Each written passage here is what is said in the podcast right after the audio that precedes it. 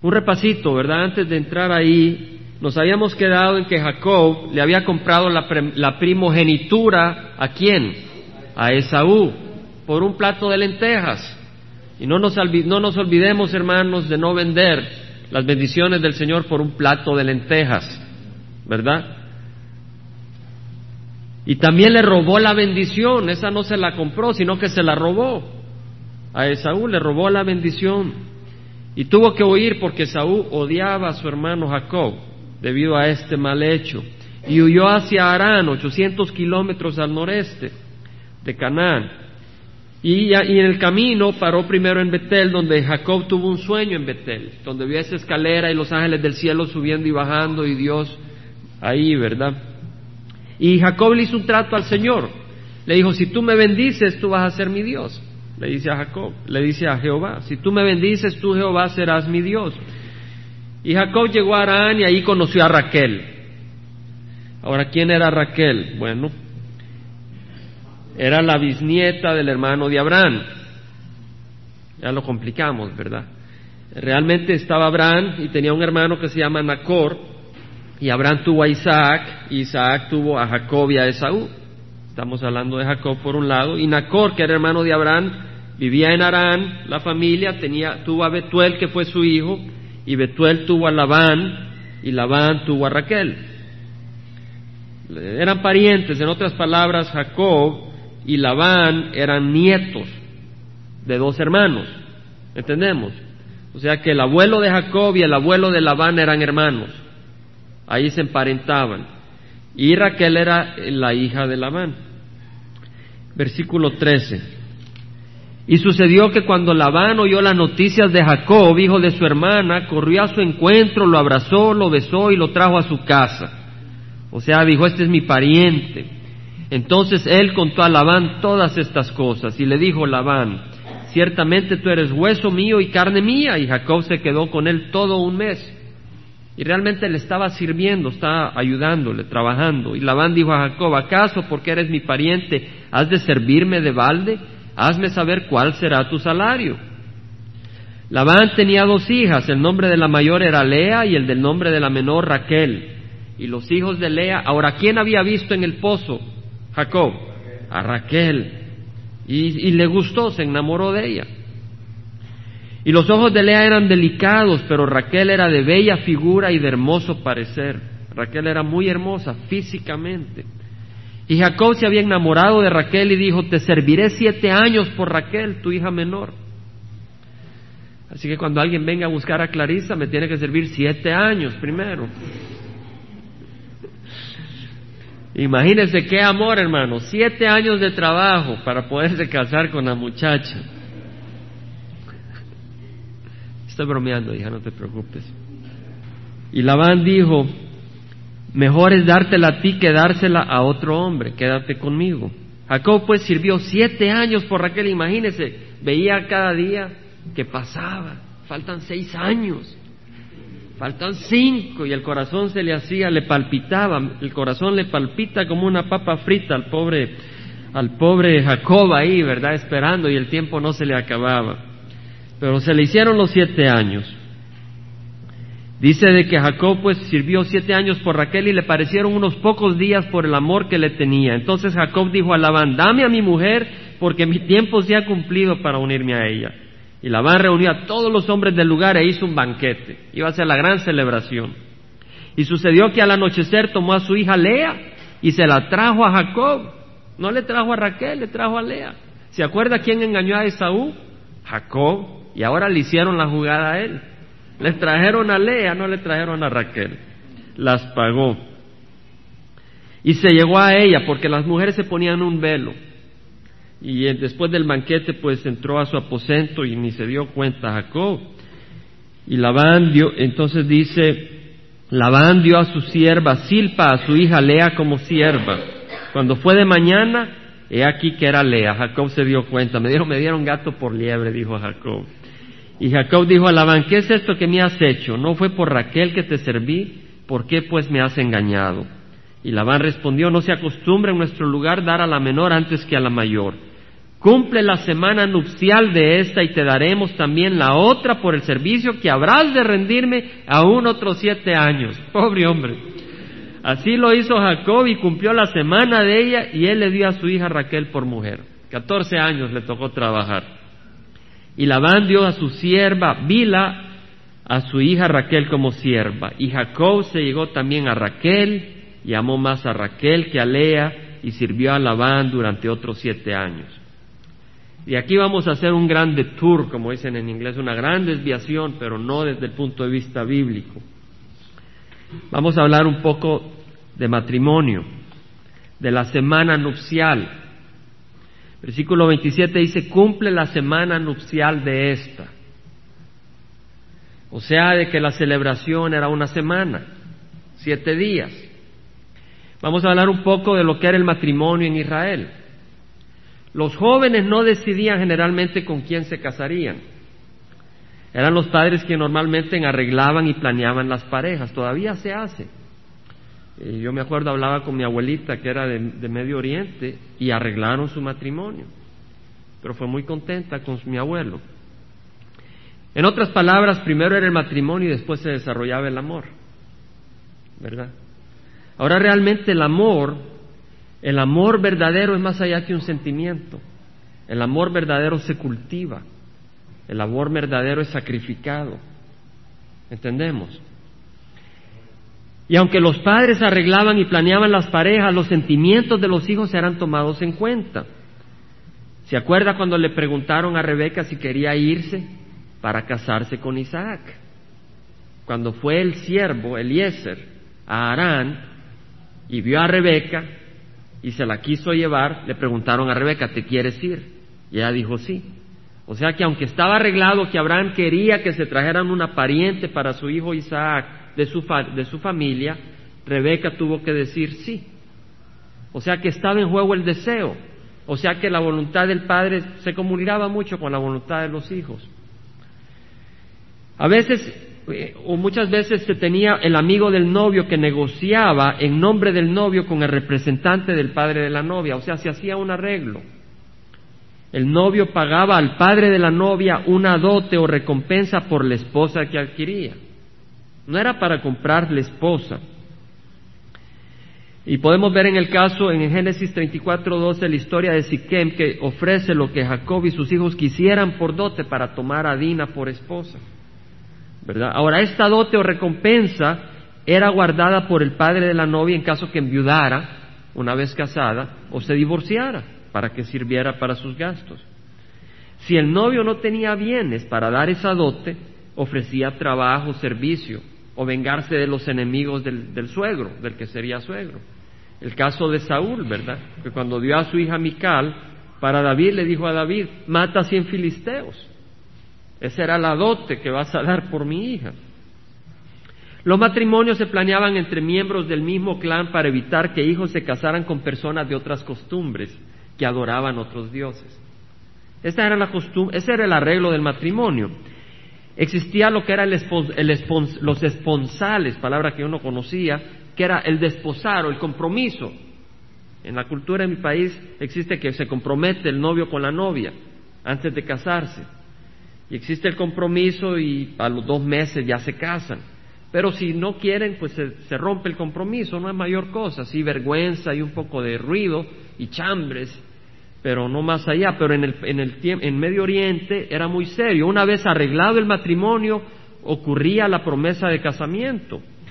En los tiempos de José y María, un joven quedaba formalmente desposado con su novia cuando le daba un obsequio y le decía, mediante este regalo tú eres apartada para mí de acuerdo a las leyes de Moisés y de Israel. Por ejemplo, José estaba desposado con María. No estaban casados, pero estaban desposados, estaban comprometidos cuando María salió embarazada por el Espíritu Santo. ¿Verdad? Y la manera de... ya ahí lo único que podía separar un desposamiento es el divorcio. Es como que si uno estaba totalmente casado, solo que no había consumado físicamente el matrimonio. El compromiso de matrimonio era muy serio. Duraba un periodo este de compromiso de unos 12 meses durante el cual el comprometido o el novio preparaba la casa en que la pareja iba a vivir. O sea que el novio ya, había, ya daba la dote, ya, ya estaba todo emocionado, estaban desposados, se iba a casar con esta joven y ya preparaba su casa. Ahí estaba clavando y dejándola muy hermosa para cuando se iba a reunir con su novia. Este periodo duraba unos 12 meses. La novia preparaba las ropas de su, del matrimonio, las ropas que iba a usar, pasaba preparándolas y todo. Durante el casamiento se pronunciaba la bendición que tu hermana, que, tu hermana nuestra te conviertas en millares de miríadas y posean tus descendientes las puertas de los que te aborrecen. El novio salía de su casa para recoger a la novia de la casa de sus padres. Una procesión salía desde la casa de la novia hasta el nuevo hogar de la pareja. El camino era iluminado por las lámparas de aceite que llevaban los invitados. El novio y la novia entraban a la casa que sería su nuevo hogar presidiendo sobre el banquete de la boda donde comían y vivían. Las festividades duraban siete días. Las sábanas matrimoniales manchadas de sangre eran mostradas después del matrimonio para demostrar que la joven era virgen. Hermanos, este es un paralelo a las bodas del Cordero. Las bodas del Cordero. Y vamos a hablar sobre eso. Primero, Jesús dijo, todo lo que el Padre me da viene a mí y el que viene a mí, de ninguna manera lo echaré afuera. El Padre escoge a la novia para Jesucristo. ¿Cierto? El Padre escoge a las ovejas, pero las ovejas vienen voluntariamente también al Señor. Qué hermoso, ¿verdad? Es un misterio. Él nos escoge, el Padre escoge la novia para el novio, pero la novia viene voluntariamente también a Jesús. El amigo del novio, Juan Bautista, él preparó a la iglesia, al, pueblo que iba a recibir a la novia, al novio, que era Jesucristo. Juan Bautista dijo, yo no soy el Cristo, sino que he sido enviado delante de él. El que tiene la novia es el novio, Jesucristo. Pero el amigo del novio, que era Juan Bautista, que está ahí le oye, se alegra en gran manera con la voz del novio y por eso este gozo mío se ha cumplido. Juan Bautista vio al novio Jesús venir por su novia a la iglesia. En cuanto a que los matrimonios eran dentro del mismo clan, esa es la orden de la Biblia. La orden bíblica en Deuteronomio dice, estos son los mandamientos, los estatutos y los juicios que Jehová vuestro Dios me ha mandado que os enseñe. Deuteronomio 6, 1, 2. No, no contraerás matrimonio con ellos, con las naciones paganas. No darás tus hijos a sus hijos, ni tomarás sus hijas para tus hijos porque ellos apartarán a tus hijos de seguirme para servir a otros dioses. O sea que en el Antiguo Testamento Dios les dice, no se casen con hombres, con mujeres de otro clan. ¿Por qué? Porque los van a apartar a otros dioses.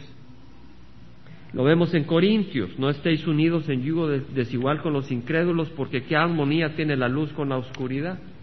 ¿Entendemos? Vemos eso para la iglesia, la iglesia. Oh, el novio, el novio se ha ido a preparar unos aposentos para la novia. Juan 14, 1, 3 dice, no se turbe vuestro corazón, creed en Dios, creed también en mí, en la casa de mi Padre hay muchas moradas. Si no fuera así os lo hubiera dicho, pero voy a preparar un lugar para quién? Para nosotros. Y si me voy y preparo un lugar para vosotros, vendré otra vez y os tomaré conmigo para que donde yo estoy, ahí estés también vosotros. El Señor va a venir a traer a su novia y llevársela a los aposentos celestiales. En cuanto a que los matrimonios eran dentro del mismo clan, esa es la orden de la Biblia. La orden bíblica en Deuteronomio dice, estos son los mandamientos, los estatutos y los juicios que Jehová vuestro Dios me ha mandado que os enseñe. Deuteronomio 6, 1, 2. No, no contraerás matrimonio con ellos, con las naciones paganas. No darás tus hijos a sus hijos, ni tomarás sus hijas para tus hijos, porque ellos apartarán a tus hijos de seguirme para servir a otros dioses. O sea que en el Antiguo Testamento Dios les dice, no se casen con hombres, con mujeres de otro clan. ¿Por qué? Porque los van a apartar a otros dioses. Lo vemos en Corintios, no estéis unidos en yugo desigual con los incrédulos, porque qué armonía tiene la luz con la oscuridad. ¿Entendemos? Vemos eso para la iglesia, la iglesia.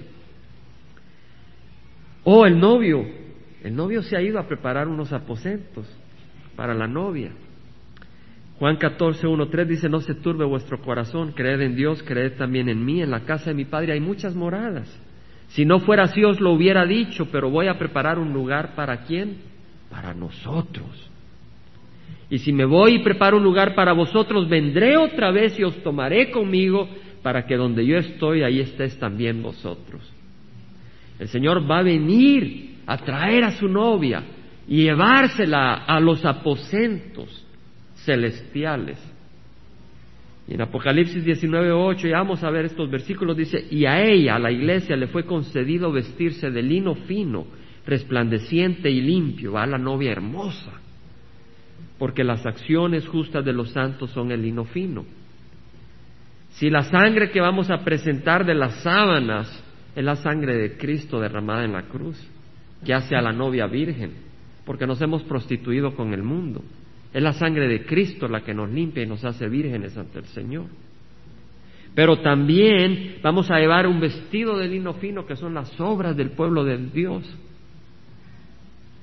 Algunos llevarán unos vestiditos así como que son hilachas, porque no les sirven mucho al Señor. Tal vez han venido al Señor, pero no les sirven.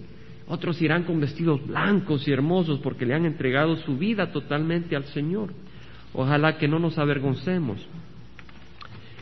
Y le decían en el matrimonio a la mujer, le decían de que poseyera las puertas del enemigo, ¿verdad? Que venciera sobre sus enemigos, eso era lo que le decían. Era lo que está en ah, Génesis 24, 60 dice que tú, hermana nuestra, te conviertas en millares de miríadas y posean tus descendientes la puerta de los que los aborrecen. Qué hermoso que Jesús dijo, tú eres Pedro y sobre esta piedra edificaré mi iglesia y las puertas del infierno no prevalecerán sobre ella. Vemos el paralelo, hermanos. Las puertas del enemigo de la novia no prevalecerán sobre la novia. Vemos esto, hermanos. Es muy hermoso, muy hermoso. Quisiera que vayamos a Daniel capítulo 9. Vemos el amor que le tenía Jacob a Raquel. Vemos el amor que Jesús le tiene a su iglesia de haber muerto por su iglesia. Jacob trabajó siete años por Raquel. Jesús dio su última gota de sangre por su iglesia, por nosotros. Es hermoso. ¿Quién dice amén? Es una gran esperanza. Daniel 9, versículo 20 dice la palabra, aún estaba yo hablando, aquí está Daniel, orando y confesando mi pecado y el pecado de mi pueblo Israel. Hermanos, este viernes anterior que tuvimos oración, me sentí corto. Me sentí que no tomamos suficiente tiempo para confesar nuestros pecados. Y el enemigo impidió, el enemigo obstruyó el tiempo que queríamos dedicarle para confesión. Pero la próxima vez que nos reunamos, y fue muy hermoso el tiempo, pero siento de que la próxima vez tenemos que tomar tiempo para hacer negocio con el Señor. Uno no puede decir, ya el mes pasado confesé mis pecados, ya, ya los conozco. No, hermanos, tenemos que venir a la luz del Señor para que el Señor nos corte y nos haga ver dónde estamos fallando. Porque sólo así puede haber unidad y poder en el pueblo del Señor. Dice el versículo 20, estaba yo hablando, orando y confesando mi pecado. Este era el hombre que no se prostituyó con las viandas de Babilonia cuando fue tomado cautivo. Fue un hombre valiente y aquí confesaba su pecado. Confesando mi pecado y el pecado de mi pueblo Israel. Él estaba confesando el, pecado del pueblo Israel. Si aquí en la congregación alguien peca, cada uno debe tomar ese pecado por sí mismo y decir, Padre, perdónanos. ¿Entendemos? Identificarnos con el pecado. Somos uno y presentando mi súplica delante del Señor mi Dios por el santo monte de mi Dios. Todavía estaba yo hablando en oración cuando Gabriel, el hombre a quien había visto en la visión al principio, se me acercó estando yo muy cansado como a la hora de la ofrenda de la tarde.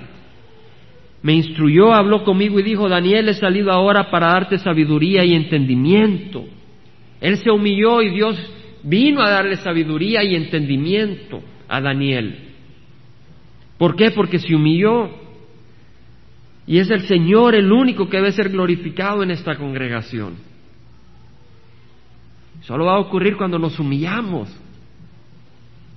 Cuando nos humillamos. Estaba compartiendo el jueves esa experiencia que tuve el miércoles en mi casa. Yo estaba orando y estaba orando y pasó cierta situación donde en mi oración empecé a orar, Señor, sé tú glorificado. Estaba orando por el grupo de oración que tenemos en el trabajo y tuve el deseo de llamarles y decirles, hermanos, únanse, oren que el Señor les va a escuchar sus oraciones. Siento que el Señor va a orar con poder. Y sentí que el Señor me dijo, no les hables, ora para que se unan y fortalezcan y oren con fe, pero no les hables. Y sentí, está bien, para que así no piensen en mí, solo en el Señor. Y empecé quebrantado a llorar, Señor, que no sea yo el que sea glorificado, sino tú en las obras donde yo estoy involucrado. Que solo tú seas glorificado. Y empecé a llorar. Y había estado buscando en Mateo algunos versículos para el estudio que di el jueves. Y en eso entré en convicción. Eso es importante, que Cristo sea glorificado. Y iba a buscar en mi Biblia ese versículo donde dice, yo no comparto mi gloria con nadie. Y en lo que abrí mis ojos, ahí estaba la Biblia en ese versículo. No tuve que abrir la Biblia en ese versículo. No entiendo cómo. Yo estaba en Mateo la última vez que había visto la Biblia. Yo no entiendo cómo estaba abierto en ese momento en, en, en Isaías 48, 12 o 11. Lo único que sé es de que la Biblia dice que todos los ángeles son espíritus ministradores enviados por el Señor para servir a aquellos que van a heredar la salvación. Y algunos de nosotros no creemos que hay ángeles, no creemos que Dios se mueve, pero Dios existe y se mueve. Y podemos vivir en el plano de incredulidad o podemos vivir en el plano de fe, ¿verdad? Y dejar que, pero lo importante es que el Señor sea glorificado en nuestras vidas, hermanos. Y aquí Daniel estaba contrito, quebrantado, orando, y Dios le dio entendimiento y sabiduría. Y dice, al principio de tu súplica se dio la orden y he venido para explicártela porque eres muy estimado. Pon atención a la orden y entiende la visión. Setenta semanas han sido decretadas sobre tu pueblo y sobre tu santa ciudad para poner fin a la transgresión, para terminar con el pecado. ¿Cómo va Israel terminar con el pecado? Para expiar la iniquidad, ¿cómo va a pagar con la iniquidad? Hermanos, con Cristo Jesús.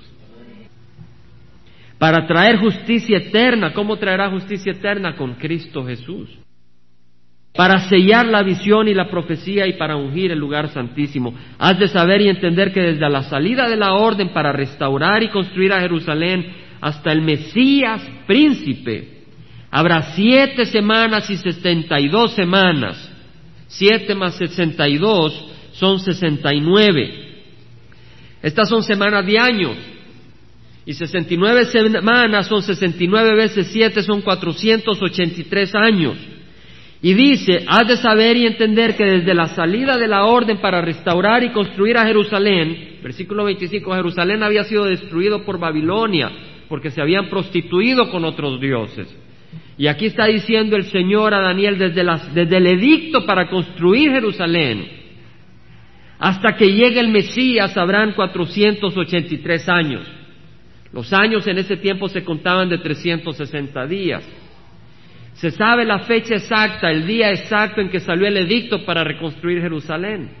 Y a los 483 años exactos, años de 360 días, si uno los multiplica y los añade, exactamente el día en que Jesús entró a Jerusalén en un burro, cumpliéndose la profecía. Y dice, volverá a ser edificada con plaza y foso, pero en tiempos de angustia Después de las 62 semanas el, Mesías será muerto y no tendrá nada. ¿Y qué pasó? El Mesías murió ese año. Esa fue la semana donde el Mesías murió. Y el pueblo del príncipe que ha de venir, el príncipe que ha de venir es Satanás. El pueblo del príncipe que ha de venir destruirá la ciudad y el santuario. Que venir con gran poder en el tiempo de la tribulación. Su fin vendrá con inundación aún hasta el fin de la guerra, las desolaciones están determinadas y hará un pacto firme con muchos, o, sea que hemos leído 69 semanas, pero aquí hay 70. Y cuando Jesús resucitó y vino Pentecostés, empezó la era de la iglesia. El Señor había estado tratando con los judíos, ¿verdad? A las 69 semanas Jesús es arrebatado al cielo y todavía queda una semana para que se cumpla para que Jesús trate, para que Dios trate con el pueblo de Israel. Siete años. Pero todavía no se ha empezado. Hay 69, 69 semanas de años. Aquí está la época de la iglesia, el periodo de la iglesia y, de bien, y después viene la última periodo de la tierra, como lo conocemos, donde por siete años el Señor trata con el pueblo de Israel. Y dice, Él hará un pacto firme con muchos por una semana, es el anticristo pero a la mitad de la semana pondrá fin al sacrificio y a la ofrenda de cereal, o sea que va a haber un templo en Israel y este anticristo va a parar los sacrificios que se hagan en Israel y sobre el ala de abominaciones vendrá el desolador hasta que una destrucción completa, la que está decretada, sea derramada sobre el desolador. Está hablando el anticristo. La última semana. Interesante de que por dos mil años o sea, después de Cristo, en el año 70 Israel fue, Jerusalén fue destruido por Roma y de ahí pues no ha pertenecido a Israel hasta el año 1948. Y van a construir el templo y van a haber sacrificios y van a haber siete años donde Dios va a tratar con Israel. Si vamos a Mateo, capítulo 24, versículo 15, el Señor habló de esto mismo. Dice, cuando veáis la abominación de la desolación, la abominación algo abominable, algo asqueroso, porque toma el puesto del Señor, de la desolación, porque trae desolación, trae persecución. Cuando, 24.15, lo tenemos. Cuando veas la abominación de la desolación de que se habló por medio del profeta Daniel, vemos que aquí el Señor Jesús usa las escrituras de que se habló por medio del profeta Daniel, colocada en el lugar santo, el que lea, que entienda, entonces los que estén en Judea huyan a los montes. El que esté en la azotea no baje a sacar las cosas de su casa y el que esté en el campo no vuelva atrás a tomar su capa. El Señor les está diciendo a los judíos, cuando ocurra eso, a la mitad de los siete años, cuando ocurra eso, huyan al pueblo de Israel está diciendo, porque hay de las que estén en Cinti y de las que estén criando en aquellos días, orad para que vuestra huida no suceda en invierno ni en día de reposo, porque habrá entonces una gran tribulación, una gran tribulación. Aquí está Jesús hablando. No es el periódico que exagera. Habrá una gran tribulación como no ha acontecido desde el principio del mundo, o sea que el diluvio no va a ser nada comparado con esto. Sodoma y Gomorra no va a ser nada comparada con el sufrimiento de la tribulación. El holocausto en que sufrieron los judíos no va a ser nada comparado con la tribulación. Una gran tribulación como no ha acontecido desde el principio del mundo hasta ahora ni acontecerá jamás, será el peor momento de sufrimiento en esta tierra. Y si aquellos días no fueran acortados, nadie se salvaría, pero por causa de los escogidos, aquellos días serán acortados. Si algunos dicen, mirad, aquí está el Cristo, o ahí está, no lo creáis, porque se levantarán falsos Cristos y falsos profetas. El que no recibe a Cristo ahora en la tribulación se va a engañar, se va a desviar por falsos Cristos y falsos profetas porque no va a tener el Espíritu Santo que lo proteja y mostrarán grandes señales y prodigios para así engañar de ser posible aún a los escogidos, excepto los escogidos. Ves que os lo he dicho de antemano, ved que os lo he dicho de antemano, el Señor nos lo ha dicho de antemano para que también compartamos con otros, el Señor nos lo ha dicho de antemano. En Apocalipsis 12, en Apocalipsis 12 leemos también de esto. Versículo 1 dice, y vi una gran señal que apareció en el cielo, una mujer vestida del sol con la luna debajo de sus pies y una corona de dos estrellas sobre su cabeza. Esta mujer no es María, porque María fue descendiente de la tribu de Judá, de una de las tribus. Esta mujer acá tiene la representación de doce tribus. Esta mujer es la madre de Israel. ¿Quién es? Es Israel, la madre de los judíos. ¿Entendemos? Es la nación de Israel. Estaba encinta y gritaba estando de parto y con dolores de alumbramiento. Entonces apareció otra señal. Vemos que estas son señales. Apareció otra señal en el cielo. de aquí un gran dragón rojo, que es Satanás. Los que juegan con Halloween, no es un angelito con colitas y sus piquitos. Un gran dragón rojo que tiene siete cabezas y diez cuernos. Cada cuerno representa poder. Daniel habla de, diez naciones. El libro de Daniel de diez naciones que en, los últimos días aparecen, donde son, mezclas de naciones débiles y de naciones fuertes confederadas.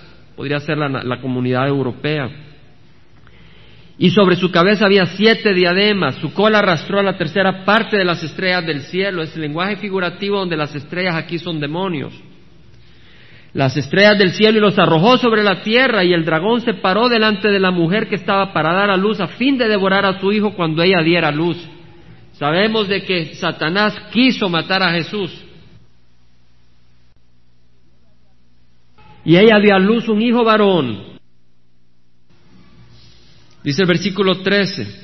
Cuando el dragón vio que había sido arrojado a la tierra, persiguió a la mujer que había dado a luz al hijo varón y se le dio a la mujer las dos alas de la gran águila a fin de que volara de la presencia de la serpiente al desierto, a su lugar donde fue sustentada por un tiempo.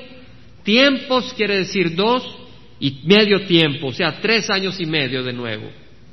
Se confirma que es tres años y medio. Y la serpiente arrojó de su boca tras la mujer agua como un río para hacer que fuera arrastrada por la corriente. O sea que lanza un río de agua para tratar de inundar a Israel cuando huye hacia el desierto. Pero la tierra ayudó a la mujer y la tierra abrió su boca y tragó el río que el dragón había arrojado de su boca. Entonces el dragón se enfureció contra la mujer y salió para hacer guerra contra el resto de la descendencia de ella, los que guardan los mandamientos de Dios y tienen el testimonio de Jesús. Lo dice la palabra que el dragón se paró sobre la arena del mar el mar representa multitudes, pueblos. El dragón se para sobre el mundo. Y vi que subía del mar, del mundo, una bestia que tiene diez cuernos y siete cabezas, igual que el dragón. En sus cuernos había diez diademas y en sus cabezas habían nombres blasfemos. Interesante que es similar al dragón, pero sale de la gente.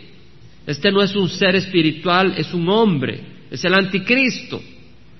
Y la bestia que viera semejante a un leopardo, sus pies eran como los de un oso y su boca como la de un león, y el dragón le dio su poder, su trono y gran autoridad. Satanás le da al anticristo todo su poder, toda su autoridad se la pone a un hombre. Y vi una de sus cabezas como herida de muerte, pero su herida mortal fue sanada y la tierra entera se maravilló y seguía tras la bestia. Satanás se viste como ángel de luz. Y aquí van a estar admirados al ver a este anticristo que se presenta como ángel de luz. Y adoraron al dragón porque había dado autoridad a la bestia, y adoraron a la bestia diciendo, ¿quién es semejante a la bestia y quién puede luchar contra ella? Se le dio una boca que hablaba palabras arrogantes. La arrogancia es hijo de Satanás. Y blasfemias y se le dio autoridad para actuar durante 42 meses. ¿Cuántos meses tiene el año? ¿12? Tres años son treinta y seis, medio año seis, treinta y seis y seis, cuarenta y dos, tres años y medio. Por tres años y medio la bestia acá blasfema, el anticristo blasfema contra Dios. Oh, él va a ser un Dios para los que le siguen, va a blasfemar contra el Dios de los judíos, contra el Dios nuestro, contra Jehová y contra Cristo. Y abrió su boca en blasfemias contra Dios para blasfemar su nombre y su tabernáculo. Se le concedió hacer guerra contra los santos y vencerlos físicamente, no espiritualmente. Los que estén en la tribulación van a sufrir. Y se le dio autoridad sobre toda tribu, pueblo, lengua y nación. Dios le permite autoridad al anticristo. Y le adorarán todos los que moran en la tierra cuyos nombres no han sido escritos desde la fundación del mundo en el libro de la vida del Cordero que fue inmolado. Si alguno tiene oído, que oiga, dice la palabra. Hermanos, son siete años, siete años de tribulación, pero durante esos siete años de tribulación van a haber siete años de bendición, porque el novio va a estar celebrando siete años, así como Jacob celebró siete días las bodas con Raquel, así el Señor va a estar celebrando siete años las bodas con su iglesia. Y eso vemos en Apocalipsis 19, 6 al 10. Dice la palabra que oí como la voz de una gran multitud, como el estrendo de muchas aguas y como el sonido de fuertes truenos que decía, aleluya. A ver, hermanos, aleluya, porque el Señor nuestro Dios Todopoderoso reina. Regocijémonos y alegrémonos y démosle a Él la gloria. Hermanos, en nuestras vidas hay que darle la gloria a Jesucristo tenemos que morir para que Él viva en nuestras vidas. Tenemos que morir a nuestra voluntad. Jesucristo nos redimió en la cruz y dijo antes en el huerto de Getsemaní que dijo que no se haga mi voluntad sino la tuya. Y si hemos venido a Jesucristo y le decimos, sé Señor de mi vida, yo no puedo seguir mi propia voluntad. Tengo que seguir la voluntad del que me compró en la cruz. Regocijémonos y alegrémonos y démosle a Él la gloria porque las bodas del Cordero han llegado y su esposa se ha preparado. Y a ella le fue concedido vestirse de lino fino, resplandeciente y limpio, porque las acciones justas de los santos son el lino fino. Hermanos, el cristiano, si es guiado por el Espíritu Santo, hará obras que están planeadas desde antes de la creación del universo para que caminemos en ellas. Por eso son lino fino porque son inspiradas por Dios, son planeadas por Dios, el arquitecto de nuestras vidas. Si vamos a Efesios 2,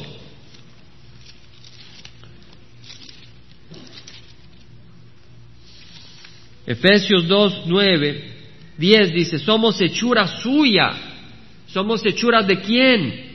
De Cristo, creados en Cristo Jesús, para hacer buenas obras las cuales Dios preparó de antemano para que anduviéramos en ellas. Si andamos en las obras que Dios preparó, la gloria va a ir a Dios, porque Él las preparó. Y porque Él pone en nuestro corazón el deseo y nos da vida para poder llevarlas a cabo. Entonces le damos la gloria a Él, pero estas obras se convierten en un vestido blanco, de lino, un vestido fino que vamos a llevar como iglesia a las bodas del Cordero, ¿entendemos? Esas obras son, esas obras son hermosas para el Señor. Ah, uno sabe, sabemos que somos salvos por la fe, pero también esa fe produce obras. Y esas obras son hermosas para el Señor. Se nos vanagloriamos en el Señor. Él es el que nos da el deseo. Él es el que nos da el entendimiento y, Él es el que nos da el hálito de respiración para hacerlas. Pero Él merece la gloria porque Él hace todo. Pero tenemos, nosotros podemos hacerlas o no hacerlas. Podemos ser rebelde a la voluntad del Señor y buscar complacer nuestra carne y nuestros caprichos o vivir para el Señor. Esas son las bodas del Cordero, hermanos.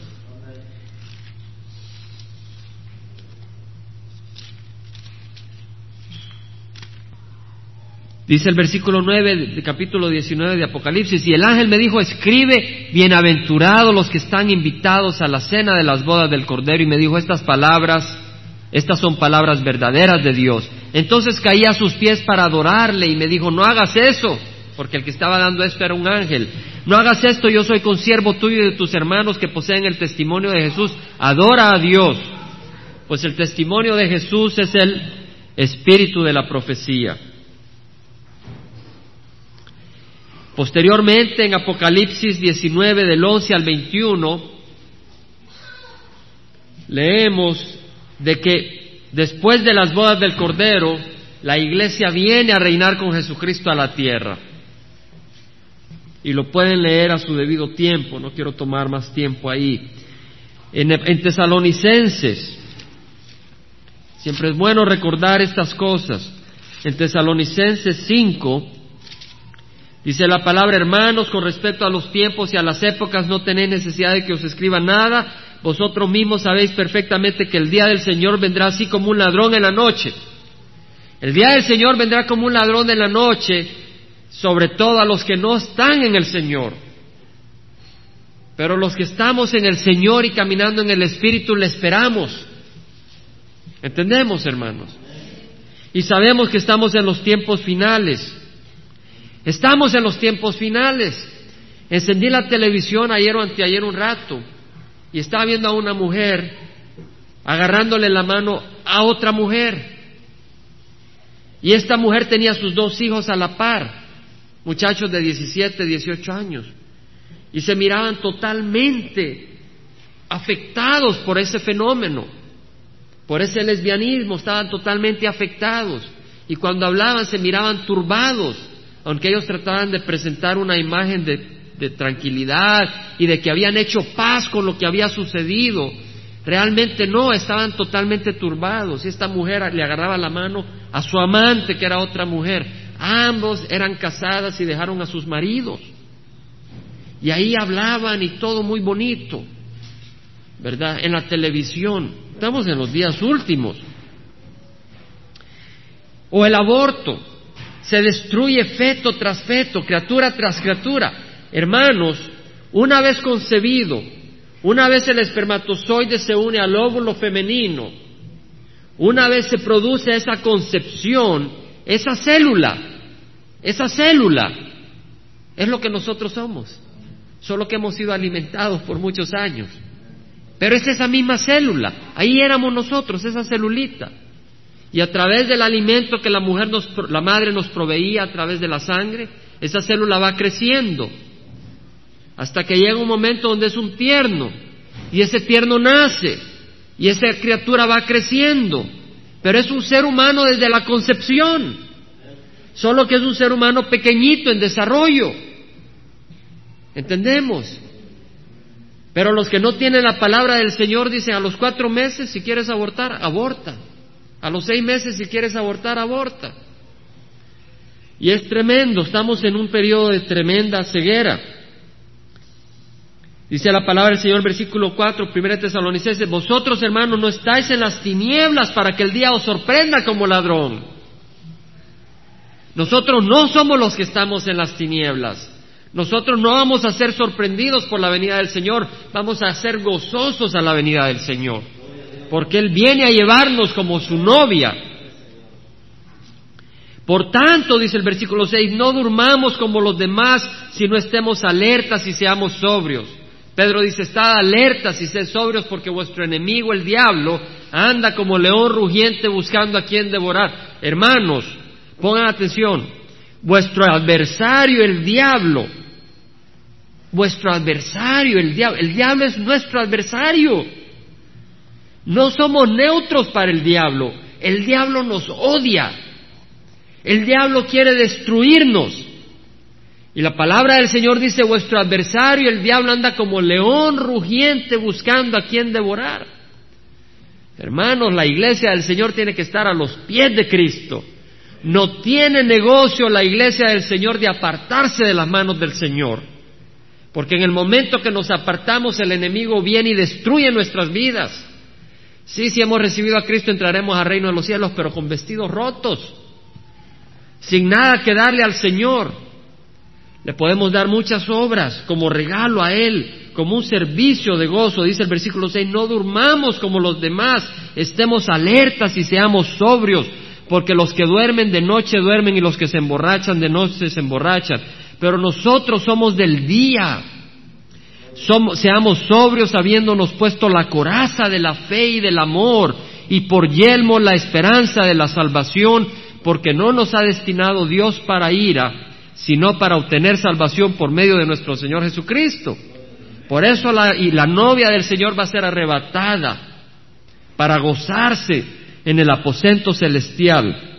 Versículo 10, que murió por nosotros, para que ya sea que estemos despiertos o dormidos, vivamos juntamente con Él.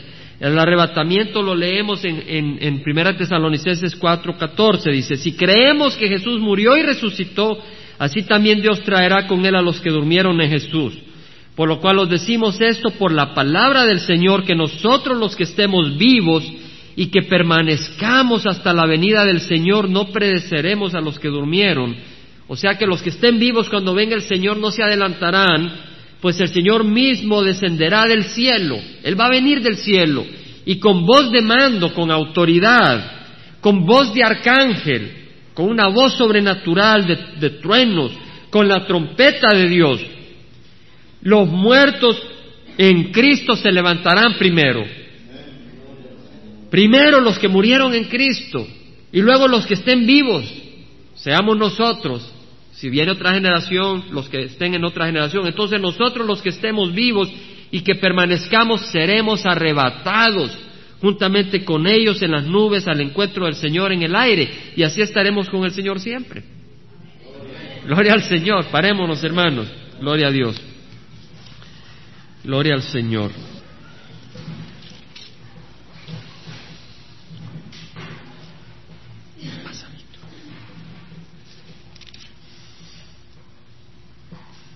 Vamos a, a, pedir al Señor que nos dé fortaleza para ser esa novia blanca y, y pura, para que le entreguemos nuestra vida al Señor. El enemigo anda como león rugiente buscando a quien devorar pero todo lo podemos con Cristo que nos fortalece.